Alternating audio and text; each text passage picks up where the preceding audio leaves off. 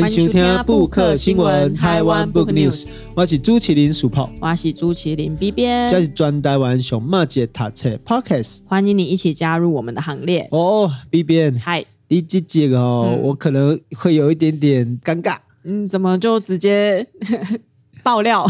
哦，对啊，因为我觉得这一集好像感觉会有关于很多这个自己要检讨的部分，需要被拿来讨论。但也不一定啦。虽然我自己要准备这个题目之前，我就想说，嗯，以无论以女生的身份来讲，还是你以男生的身份来讲，要讨论女性主义的话，其实哪个角度都会被拿出来检讨。哦，好，这个 是原罪啦。对啊，不过哦，这个这个还是要跟大家说一下，就是说哈，其实我虽然讲这样是家播赢，不过其实我哈还是每天都有分担家务。好，你们家是怎样分担？嗯哦，嘛是拢斗相共啦，吼，比如大家去涂骹啊，啊，然后留在厝诶，然后等来就是倒洗碗底啊，哦，还是说帮忙洗衣服、烘衣服啊，哦，这个还是要诚挚推荐啦，哦，为了自己好，为了家庭好，为了家庭的美满，嘿，洗碗机跟烘衣机一定要买。哦，真的，主要哎是三机嘛，洗碗机、烘衣机、扫地机器人。啊，扫地机器人是不是？不过我是开去涂骹，所以我用 Dyson 吸地板。哦，对啊，啊，就讲这个其实也是帮助自己啦。嗯、然后好的家电其实也会让自己更愿意做家事。第二，这哎，其实这都是原子习惯哦、呃。你要有先有那个器具，要有那个环境，你就会愿意去做这件事情。是是、哦，但是为什么从这个家事开始讲？嗯、因为哈，就很多其实让打力工倒倒沙缸，就会觉得好像是帮忙，可是其实打力的倒是呃有点一起的意思，对，一起做这件事情。好，可是。就让我想到，我小时候都会跟我妈妈说：“妈妈，我来帮忙你做家事，那你要不要给我零用钱？”哦，我长大有检讨这件事，真的哦？你小时候会这样哦？嗯，因为我妈我们家没有在固定给零用钱，国中以前哦，就是要靠一些劳力呀，好考一百分啊，去换零用钱，所以我就会跟我妈说：“我帮忙做家事。”嗯，好，那我妈那时候也是有时候有点生气，就是。这本来就是大家该做的。嗯、哦，我长大之后才逐渐理解这件事，哦、因为家事应该是大概这会走嘛。嗯，但是很多时候都有种刻板印象啊，对啊，好像那就查波人给做几罐物件哦，好像包甲不会上天，你是好爸爸、好丈夫，对啊，然后好像妈妈还是说女性朋友们在做家事，好像完全就是一个被忽略的对象，嗯，哦，这种很凶，这种你冇感觉吗？有啊，的是女性去做的是理所当然，哦。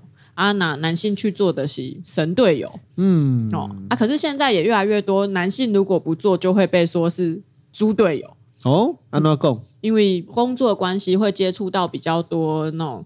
诶，写给什么女生看的书啊？然后会啊，要安慰女生说，诶，比如说你在你自己的生活当中，你不能只以自己的家庭为重啊，你应该还是要多想想自己啊。这一种内容的书的时候，哦，常常新书发表会，很多女性的读者来，哦，可能现场就会哦，开始成为一个老公或者是男朋友的有点微抱怨的这个大会，批斗大会，就哦，老公都都很猪啊，都是、嗯、哦，打刚的是等来的是都叠下啊，啊，我也要工作啊，好、哦、啊，为什么都是我？在顾小孩，那、啊、你可以声控改触控啊，哦啊，触控也没有用啊，老公躺着就是躺着啊，哈、嗯，然后就会想要问那个作者说，哎、欸，为什么你的老公就是都会愿意做这样子？嗯、啊，我就觉得哎，蛮、欸、有趣的，好像台湾到目前虽然说嘿，好像女性的这种，虽然我们总统也是女性，然后蛮多那种部会首长、县市首长也都是女性，可是女性的有一些。感觉身份的原罪好像都还是没有被抹除。嗯，是，那就这个在故意来呢，是没改变啦。嗯，哦，所以其实今天我们要介绍两本书，我们请 B B 来跟我们介绍一下。呵，我们今天要介绍两本书，我干嘛？刚好从作者到国家，我觉得都刚好蛮可以细细品味，对，对比，然后也可以讨论。一个是韩国的男生写的。他写说：“我是男生，也是女性主义者。”哈，一个韩国的作者，男性作者叫做崔成范，他写了这样的一本书。那另外一本是一个女性的东京大学的教授写的一本，叫做《你想活出怎样的人生》。这本书我刚嘛就出别的？是一个是男性写给男性的女性主义教科书哦，嘿，就是说，哎，我身为男性，可是我选择成为一个女性主义的人。不是因为我是男性或我是女性，不是因为性别的关系，而是我的选择。嗯，这无关性别。对哦、啊，我干嘛？我后边开始讲这本册一下下，然后另外一本刚好是女性写给女性的女性主义教科书，嗯，哦，那个东大。的女性教授，然后她的写作的对象，她从开篇就跟你说，基本的是被写给女孩子看的。其实这两本册吼，真适合这种像我这种以后有查某囝，嗯，哦，我我今晚有查某囝，不是以后有查某囝，以后的大汉，吼，啊，我其实也在先看这个册，嗯，好，未来也在互因了解讲，哎，我要怎么让我的女儿或者让我的儿子对于性别议题，哦，或对其他异性，哦，有更多的尊重，嘿，好。那为什么这个韩国的这个男性要写他是女性主义者？其实也是跟韩国的社会氛围有关系啦。好像比较大男人主义。对，无论日韩，像我们算是韩剧迷妹，可是我们其实言谈中，我们也都会聊到说，我们就算感性上很喜欢韩国欧巴，但理性上还是不会想要跟韩国人结婚。哦，对，因为韩国对于女性的这个整个社会氛围的要求。跟压抑其实比台湾都还要再更严重一点。哦，是哦，嗯，我觉得他们对媳妇、嗯、老婆、妈妈这种角色都还会更严格一点，嗯，对，比如说妈妈你一定要哦，比如说离职带小孩，日本也是嘛，哦，离职带小孩或离职照顾家里，但以社会现况的是无法多嘛，嗯，对啊，几个人谈的钱不不可能维持整个家庭的。运作嘛，所以一直两个人外去探集嘛。可是两个人去赚钱的情况下，就会变成哎啊，妈妈回来还是要做很多家事，是，或者是像韩国他们很重视要祭祖哦，拜拜，清明节给台湾人嘛是嘛，清明节拜拜啊，大概等去处理了看嘛，你们家拜拜的时候是谁在整理那些东西哦？我就觉得蛮有趣的。询问到拜拜，所以拜的是我家的祖先，好，呃，邻家的祖先，其实应该是我爸爸那边的祖先。准备的人是谁？哦，我妈妈是，但她其实不是，就是姓林的人啊。嗯、啊，在传统观念上就会觉得说，你嫁进来，你就是林家的人。对哦、嗯。那这个观念可能在台湾已经有渐渐的稍微好一点，哈，没有那么强烈的要求说媳妇一定要做这件事。可是，在韩国就是会有一个社会氛围的是，嗯、媳妇你一定要来准备祭祖的。可能要转规划啦，哈，而且还有三星啦，你拢贵的。诶。像我拢讲阿嬷讲你以后拢吃披萨 加炸鸡，嘿啊，阿嬷也是有可能想吃炸鸡啊，嘿嘿啊，所以其实确实韩国跟日本他们的整个社会对于女性的期待会更高一点，更高一点嘛，对啊，所以第一本是这个关于就是说，哎，我们韩在看韩国，那第二本呢？第二本呢，它前面就有提到说，因为日本的女性对于女性的一些刻板印象都还是蛮严重。比如说，这个作者她是东京大学出身的，那大家一提到东京大学的女生，第一个想到的就是你熬一点 gay 出去。她念了东大之后，就一直被这样子觉得，因为你高学历，然后你还念到博士，你还当东京大学的教授，你一定找不到结婚对象哦。为为什么？为什么呢？他就觉得为什么比较？匹配不起，对，他就会觉得说，哎，好像日本还是隐隐约约有一个潜意识，会觉得，哎，男性好像无论学历或者是职位或者是身份背景，都要略高于女性，那你们的婚姻才会幸福快乐。如果这个婚姻里面女性是比较高的，好像你们就不会幸福。他就觉得莫名其妙。嗯，对。那他也从他是东大教授的这一个身份去看，哎，东大的博士班里面，哎，女生真的比较少。嗯，入学的人、考试的人，因为女生真的比较少，他就从这个比例上去检讨说，为什么不是女生比较不优秀，而是女生可能会遭遇更多来自社会的压力，让她不得不压抑自己的优秀，或不得不放弃这个学术研究。你你老公，咱的爸爸妈妈一演的，真济人厝内底资源就是刚才在和查甫人，对，查甫囡仔去读册啊，你啊，对不啊？不管女生多怎么优秀，就是要在家里要帮忙做生意啊，嗯、要洗衣服啊，要养鸡喂鸭啊，对不？啊，所以有那有钱，真正有钱有资源，当然嘛是叫查甫。对吧？去读册，去留学，确实这个这个资源分配不平等，在性别，尤其在求学上面，就是一个最显著的差异。没有对，所以他自己在这个环境下，他就一直想说：哎，为什么日本长久以来好像把这个社会的教育资源都投注在男性身上？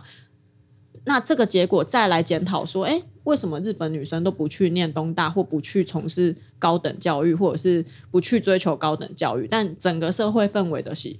你不让我做这件事情啊，或者是你会检讨我，嗯、反而还检讨说，哎、欸，你们女生是比较不聪明，好，比较不用心，哦，为什么男生考得到中东大？哦，现在女生也不一定要在家里就是照顾家务啦，但为什么还是没有那么多女生来念东大？嗯，他就觉得，哎、欸，不对，那这一件事情应该是我们从小女生从小就要开始去改变自己的思考，改变自己对于性别的这个想法，对，因为他觉得。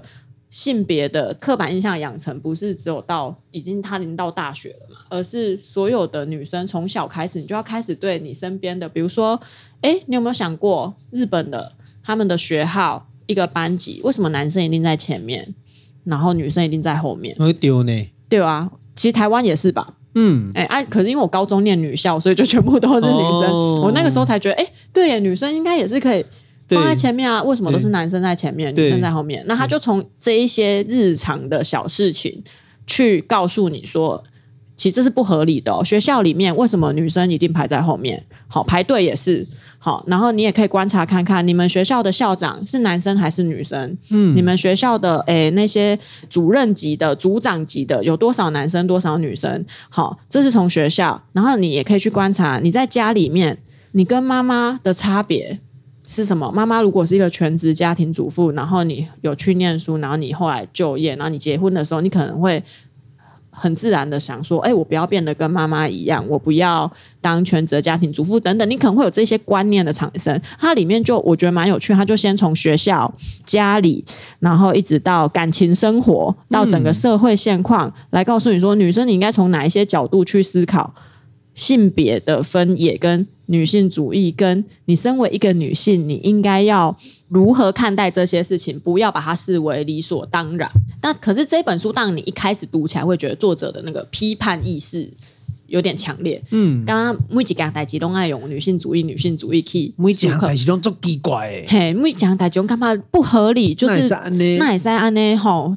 包含到，比如说像刚刚讲了校长啦，哈，主任呐，为什么都是男生？然后一直到整个国家社会，为什么女性部长这么少？为什么女性的从政人员这么少？尤其日本更明显。嗯，嗯啊，所有事情都要思考。但是他最后想要告诉你的就是，你身为一个女生不是你的原罪，其实你是有能力去突破这件事情的。你不要因为现在的社会现况、社会框架是让女性好像没有发挥的空间，就。不去做那一件事，而是应该要更勇敢的去表达你的理想、你的诉求。所以，他这个书名才叫“你要活出你想的人生”。嗯，对，你想活出怎样的人生？还有你不断去思考这件事。所以我读到后面就觉得说，哎，虽然他批判性很重，但是可能对于身处在那个比较受压抑环境的日本人，可能他们会更诶有怎么讲被点醒了、啊，就说、嗯、哦，我不能乖乖的一直。走这样子的路，那他觉得如果每个人都有被点醒这样一点点，那日本的女性的整个社会地位跟对女性的社会氛围可能就会改变。嗯、其实女性主义有个每几行，这个我们讲过去学校时在讲的主义主义，然后说这到底是啥？嗯、其实我觉得这是一个 ideology 嘛，嗯、就是一个思维，嗯、呃，一个角度，嗯，跟一个观点，哦，因为这个角度，你这个观点。其实开始之后，你会产生你看的世界会开始有点不一样。对，所以说为什么需要理解女性主义？其实是换位思考。对，哦，对男性而言是这样的。讲，另外一个角度，用女性主义的角度出发，其实女性主义并不是为了偏向，好去对女性有什么特权。啊相反的，其实女性主义建立在的其实是一个两性平等，或者说性别平权哦这样的一个角度出发。那么了解到咱的哦女性主义的这个出发，其实一个关键还是在于我们要先了解这节狼啊，这这狼的基本权益跟权利，然后再去思考，哎，我是女人还是我是男人？对哦，所以 B 边在这样嘛，可能够盖小姐的说，哎，这两本书究竟对于我们有什么样的帮助？对啊，那我现在再来讲一下另外一本哈，我是男生也是女性主义者，我觉得这一本书。的推荐序里面都有写的几件就重要代志的，琼韩多亚世博讲的，我们为什么要思考这个性别？其实是以人的角度做出发。那它里面也有提到说，真正造成这种男女性别对立跟好像父权的某种暴力的这种现象，不是男性去造成这件事，而是整个社会结构的不公不义。男性可能也有受到压迫的地方，比如说我们的社会会要求男性要刚强，要求男性要去承担一部分的社会责任，要求男性要去负担家庭的生计，甚至是国家的命运大事，好像都要系在男性的身上。所以男性好像已经。也是被呃赋予了很多这种任务的时候，男性受到压迫了，所以他将这个受到压迫的怒气转嫁到其他弱势身上。那这个弱势最明显的是什么？就是女性，最能让他可以发泄的地方就是女性，所以女性才会受到压迫。我觉得这个论点对我来讲是一个我自己觉得蛮合理的，但是又会觉得，诶，那这样子在父权或者在女性主义。的这个思考当中，我就会去想，那如果女性主义崛起之后呢，或者是女性主义膨大之后，或者是某一些人会说我们是女权自助餐，就说，哎，你什么事情都用女权的角度去思考的时候，你会不会也变成是一个压迫别人的人？因为某一部分、某一些人也变成了那个相对弱势。对，我觉得这也是我自己在读这两本书的时候会想要。更去思考的一个议题，但是之所以要跟大家介绍这一本书，我觉得很重要一点是性别这件事情我们没有办法改变，嗯，然后也一定存在在这个社会上，然后我们每天也都在面对，所以为什么男生要去当女性主义者，或者是女生要去接受女性主义，或者是更从女性的视角去思考一点事情？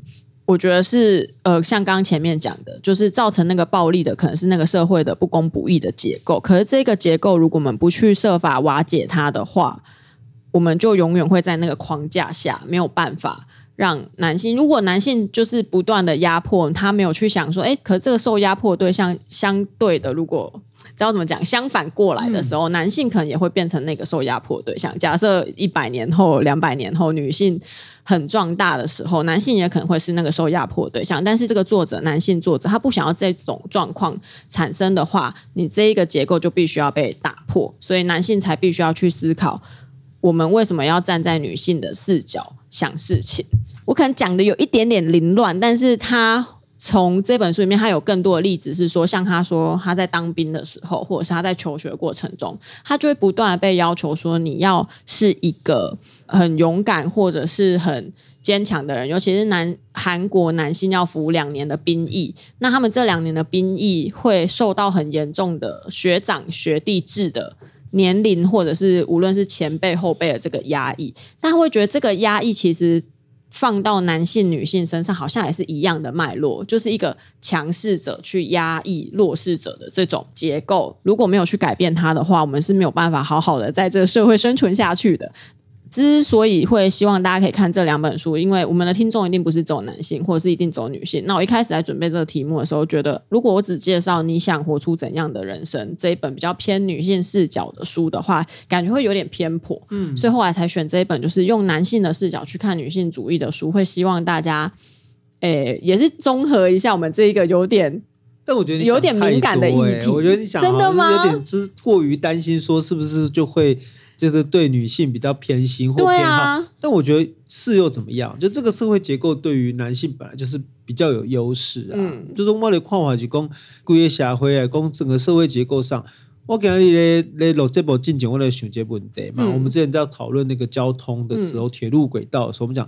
现代社会其实有个关键是，它到底是一个有余裕还是没有余裕嘛？按看诶，经过历史的发展，过去的几千年来，人类的历史文明都建立在阶级的这个制度下，然后阶级与阶级之间的这个压迫跟剥削嘛。嗯嗯嗯。那我后来想想，我觉得这个有一点原因，是是因为那时候的物质方面其实是相对很匮乏的。嗯嗯嗯。那在匮乏的情况下，我也要保障这个资源分配的优位性，我一定会把这个阶级的性质定位的非常清楚。哦，谁先吃饭，或者是谁先取得资源等等，它都有它的。我不是说它是正确的，那我说它为什么有这个顺序跟逻辑跟道理存在？嗯，但是这个不见得是现在的应该要去依循的东西。嗯，也就是说，我们可能都得去思考现在的社会或现代的社会那真的有需要这么的压抑吗？或这么咄咄逼人吗？嗯、或者说这么的上下长幼尊卑等等？它究竟是建立在一个制度上的硬性规定，还是建立在一个彼此的关怀跟尊重？所以我觉得女性主义这样的一个议题，其实就跟台湾一样嘛，就是说，哦，当我们从为台湾发声的时候，你说，哎，那你为什么比较偏好台湾？嗯，对，我觉得对于一个弱小的民族或对于一个弱小的国家来说，保护主义或者是所谓的，哦，我先从这个厚此薄彼，我觉得这个都是有它的道理跟逻辑存在啊。所以我不要想那么远以后的事情。我先把现在这个弱小的状况改善掉，就是能不能让这个至少家事都是就两性共同来分担？我觉得先从这个目标出发，嗯，我觉得他可能其实就蛮关键的啊。也是啦，因为其实自己选了这两本书之后，也是有在想说，哎，那这两本书的里面谈到的一些状况，有没有办法移植到台湾，或去来思考台湾的现状？因为我身为一个台湾的女性，我自己觉得啦，我们的处境好像比日韩好一点。对，但好多少我可能不是很确定，因为我自己比较强势，所以我自己在遭遇这些事情的时候，可能我们就会诶比较可以勇敢的发声。但是社会上好像有一些人或者是一些事件，还是以女性会成为攻击对象，像最近有那个。我不知道世博有没有看到那个陆军官校的军官，好像有一些性爱影片流出的这个事情。哦嗯、然后呢，新闻标题就会下，就是类似是女女军官很不节点啊，或什么之类的这种标题。然后跟当事人去报警，然后可能新闻也会下说，哎，那这样大家不就都知道当事人是谁了吗？但是却没有去思考，可能当事人的影像外露这一件事情，其实才是造成，嗯、才是这件这个事件的关键，而不是在于。女军官这件事，有点像之前那个啊，深层仿照，嗯，就是那个什么换脸技术，是不是？嗯，对对对对对。就我觉得这个就是一个最直接的，嗯、就是我们可能大家都要共同跟你只是讲说，在做家事上面啊，对对对，有没有公平啊？嗯、或者说，呃，为什么同样的年龄啦、啊，和扎波朗跟扎波尼娜，就是面对的这个就催促要结婚。催促要生小孩，或者婚后的这个家务分担等等，我们可能谈的都是一个就是相对生日常生活这种这个日积月累，每天都要发生面对的问题。但是刚刚 B 边聊到共有提供，其实是整个社会对于尤其是性这个性的揭露。这一件事情上面的其实是不公平的，其实是真的蛮不公平的。尤其看到下面就会有一些人在攻击说：“哎，是这个女女生好像先做错事，所以你的影片被流出来，好像也是应该的，或者是、嗯、啊，那你之前在录的时候，你就应该要想过，你有可能会被外流。可是。”要被责怪的应该是外流这个影片的这件事情跟这个人吧，而不是这个女生遭受。即使要批评的顺序也是为什么会外流这件事情。对对对，对，所以这个有时候是一个很直接的。我觉得社会上不管人家说的跟台湾比日本，还是讲比韩国可能较好，不过我觉得还是要留意的一件事情是，呃，网络，嗯，哦，就是说这个网络的这个发达，就是在这个网络世界或者是社群网络的背后。隐藏着一种我们讲的丑女症，嗯，哦，也就是说，而这种丑女症是来自于一种因为隐藏在网络背后，所以把匿名这个制度，对，就匿名制度下，好像仿佛把我这个心中那种小小的邪恶，然后来揭露出来，反正不会有人知道我是谁。对，我就是在这个网络人格上面，就是嘴巴特别坏，嗯，嗯，然后特别不留口德，甚至是就是对别人很严格，对自己很。宽松，嗯，和一方面骂人家荡妇，但一方面又去看影片，我觉得反而是当下的台湾社会，尤其在男性跟女性之间，我觉得这个反而是把问题突出的，就每一次都会在这种议题上面看到的这个最矛盾的，或者是最丑陋的那一面。对啊，对，所以我觉得这两本书虽然。可能讲的也是一个比较偏日常，或者是作者们在日常中看到的现象，但是可以引导我们去思考的是更多关于整个社会结构对于女性、男性的看法，跟像我们遇到这种比较大型的社会事件，无论是呃全球的这个 Me Too 标签的这个女性站出来愿意说自己受到性侵害、性性暴力，可是其实这个 Me Too。反映在男性身上也是 OK，因为也是会有男性受到性侵害、性暴力，我觉得都可以让我们更去思考说，诶，当我们因为性别而受到委屈、受到欺负的时候，我们应该去如何应对啦，然后跟如何去。反映检讨这件事情，像刚刚世博讲到的，其实我们背后看到的是网络上的匿名制度造成的严重的厌女的现象的产生。因为你现实生活中每一个男生可能都会蛮温柔，或者是呃蛮好的，但是你一到网络上，好像大家就会哎突然变成妖魔鬼怪、豺狼虎豹，对，豺狼虎豹，整个妖魔鬼怪化。那我觉得这个现象也是可以从这两本很基础的书里面去引发思考。嗯，那 B 面，我们最后可不可以来谈谈，就是说，哎、欸，在出版社里面啊，嗯、或像以前在文学院里面啊，嗯、女生是不是比较多？超多。老师也是女生比较多吗？嗯，没有，不一定，对不对？我们系上都是男生老师，哦、几乎一周一两个女性老师。是，对，所以这也跟刚刚那个东大教授讲的有点关系。女性其实被赋予了另外一个就是家庭的责任，所以念到高等教育的女性，我们这个年纪遇到的教授可能都。四五十岁、五六十岁的啦，他们那个年代可能会比较被要求说：“哎，你婚后就是养儿育女啊，这样子。”所以女性教授比较少。但是我毕业之后，女性教授变多了。嗯，像这好像跟政治圈也是类似啊、嗯。就过去可能二十年前的政治圈，好像男生扮演的是可能政治头人啊，女性可能扮演的是秘书啦，哦、嗯，或是办公室里面的主管啦。哦、嗯，但是我觉得好像这几年来，这几届下来。好像女性的政治人物，尤其是地方议员层级的比重，其实很高，嗯，而且也会很容易变成亮点。而且这一次新的内阁组成，大家好像也会去关注女性的部会首长有多少位哦，好像哎还会有点失望说，说哎啊怎么女生？这么少，或者是哎，一开始公布的时候就哎，女生的比例怎么这么低？能不能再多一点？对，能不能再多一点？大家我觉得是有意识的在看待这个事情的时候，好像又燃起了一股希望。这有点不一定啦，嗯、我觉得这有点泼一家冷水。哦，真的吗？就是你对中央政府，你就说哎，这个女性首长怎么有没有比较高？嗯嗯对，有没有比较多？对啊，那你知道回到我们桃园的时候，其实桃园的女性性别比例是衰退的啊。但你批评他没有用啊，没有，这就是局促首长，局促首长，对啊。但是你，那你批评他退后退步，他也可以不理你。